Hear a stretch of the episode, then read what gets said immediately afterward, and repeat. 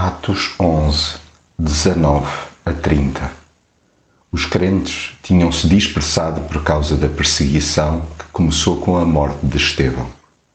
Foram até à cidade de Antioquia e ali pregavam. A mão do Senhor estava com eles e muita gente acreditou e se converteu ao Senhor. Foi em Antioquia que os discípulos foram pela primeira vez chamados cristãos. Hoje, como no passado, precisamos de assumir os estilhaços da fé. Como seguidores de Jesus, há que romper, com santo atrevimento, diferentes crostas seculares.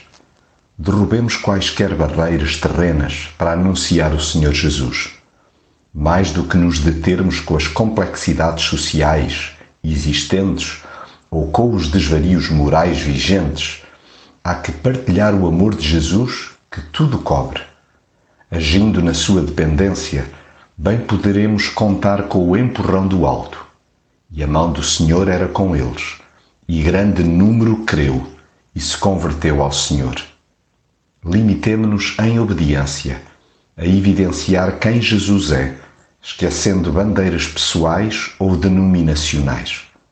Recordemos que o reino de Deus foi se expandindo ao longo de séculos sob a direção do Espírito Santo, através de incontáveis discípulos anônimos, cujo único propósito foi contagiar outros a experimentar a intimidade com o Salvador.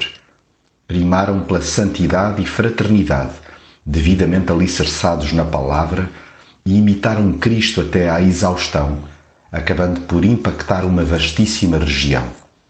Deixemos-nos beliscar por tão elevado exemplo, colocando os melhores recursos espirituais e materiais ao serviço do próximo. Lendo adequadamente os tempos em que vivemos e agindo em conformidade com o ensino de Jesus, acabaremos também por ser chamados cristãos. Aí sim, faremos jus ao seu nome.